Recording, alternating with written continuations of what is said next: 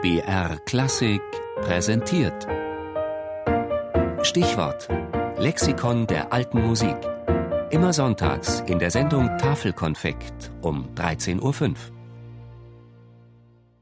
Cembalo, das multinationales gezupftes Tasteninstrument. Cembalo hat viele Seiten, finde ich. Also ein Cembalo kann sehr zart vor sich hin und singen und es kann aber auch, es hat einen sehr stark perkussiven Charakter. Die Cembalistin Annemarie Dragositz. Sie ist Solistin und Basso Continuo Spielerin. Bei einem Besuch in der Musikabteilung im Germanischen Nationalmuseum Nürnberg hat sie Gelegenheit, auf einigen Ausstellungsstücken zu spielen. Dort finden sich unter anderem deutsche, französische und italienische Cembali. Die Unterschiede erläutert der Leiter der Musikinstrumentenabteilung Frank Bär. Also ein italienisches Cembalo ist typischerweise sehr, sehr leicht gebaut. Ein Instrument, das wegen seiner leichten Bauweise in einem separaten Kasten liegt.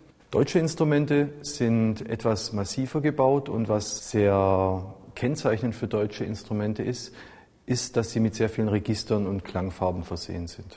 Grob lassen sich zwei Cembalo-Bauschulen unterscheiden. Einerseits die italienische Schule und andererseits die Schule des Nordens.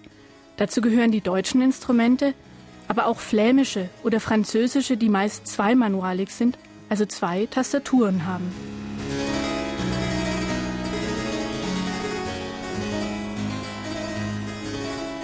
Allen Cembali gemein ist die Tonerzeugung. Das Cembalo gehört wie auch Spinett und Virginal, zu den Tasteninstrumenten, die ihre Saiten durch Anzupfen zum Klingen bringen. Durch das Herunterdrücken der Tasten wird im Cembalo der sogenannte Springer nach oben gedrückt. In ihm steckt ein Kiel, der die Saite anzupft. Manche Cembali verfügen über einen Lautenzug, eine Leiste mit Leder- oder Filzstückchen. Wird der Lautenzug eingestellt, wird die Leiste gegen die Saiten geschoben und das Cembalo ist gedämpft. Der typische Cembalo-Klang ist dahin und man meint, eine Laute zu hören.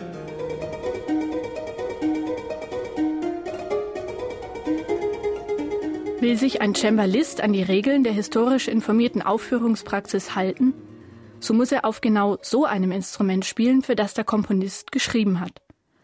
Annemarie Dragositz hat sich entschieden, ein Werk von Johann Jakob Froberger auf einem Cembalo des italienischen Cembalo-Bauers Giovan Battista Giusti von 1681 zu spielen.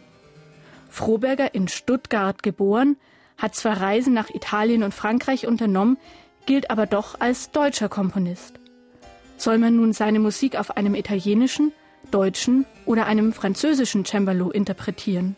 Das ist eine schwierige Frage und das werden wir leider wahrscheinlich auch nie ganz genau wissen.